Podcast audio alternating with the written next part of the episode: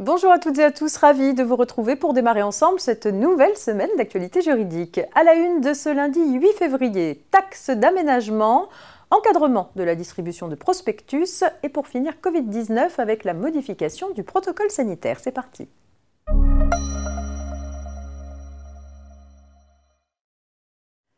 Une taxe d'aménagement doit être versée à l'occasion de la construction, la reconstruction ou l'agrandissement de bâtiments et d'aménagements de toute nature nécessitant une autorisation d'urbanisme comme un permis de construire ou une déclaration préalable.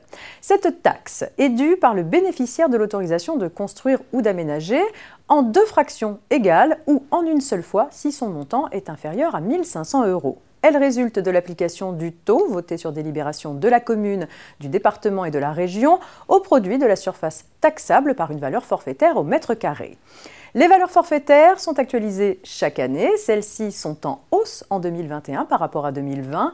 Pour les autorisations de construire accordées en 2021, elles sont fixées à 870 euros en Ile-de-France et à 767 euros hors Ile-de-France.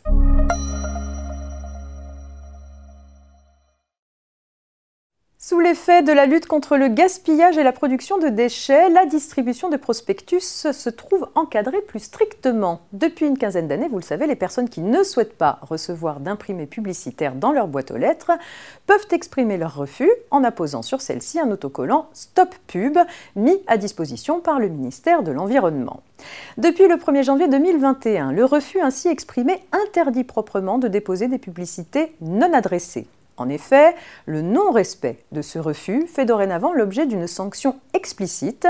La personne qui passe outre la mention apposée sur la boîte aux lettres encourt une contravention dont le montant peut aller jusqu'à 1500 euros et 3000 euros en cas de récidive.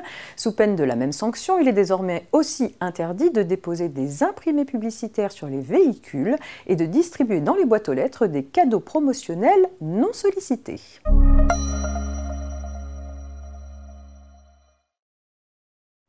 Et pour terminer, je vous propose de faire le point sur les modifications du protocole sanitaire. Pour faire face à l'épidémie de Covid-19 dans le cadre de l'état d'urgence sanitaire, un décret a fait passer la distanciation physique minimale en l'absence de port du masque de 1 mètre à 2 mètres et a établi une hiérarchie entre les types de masques proposés à la vente ou à la distribution gratuite. Tirant les conséquences de ces nouvelles règles, le ministère du Travail a modifié le protocole sanitaire sur son site internet le 29 janvier dernier. Désormais, seul un masque de catégorie 1, c'est-à-dire un masque de type chirurgical, pourra être porté en entreprise. Le protocole n'autorise plus le port de masque dit de catégorie 2 qui n'a un taux de filtration que de 70%. La distanciation minimale entre les personnes qui ne peuvent pas porter de masque a également été révisée dans le respect du décret.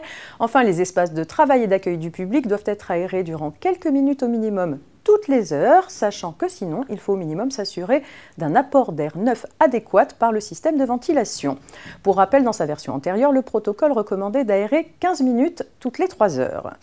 Concernant les règles relatives au télétravail contenues dans le protocole, elles ne changent pas en l'état. Le temps de travail effectué en télétravail doit toujours être à 100% pour les salariés qui peuvent effectuer l'ensemble de leurs tâches à distance, avec la possibilité d'un retour en présentiel un jour par semaine au maximum pour les salariés qui en expriment le besoin, ceci avec l'accord de leur employeur.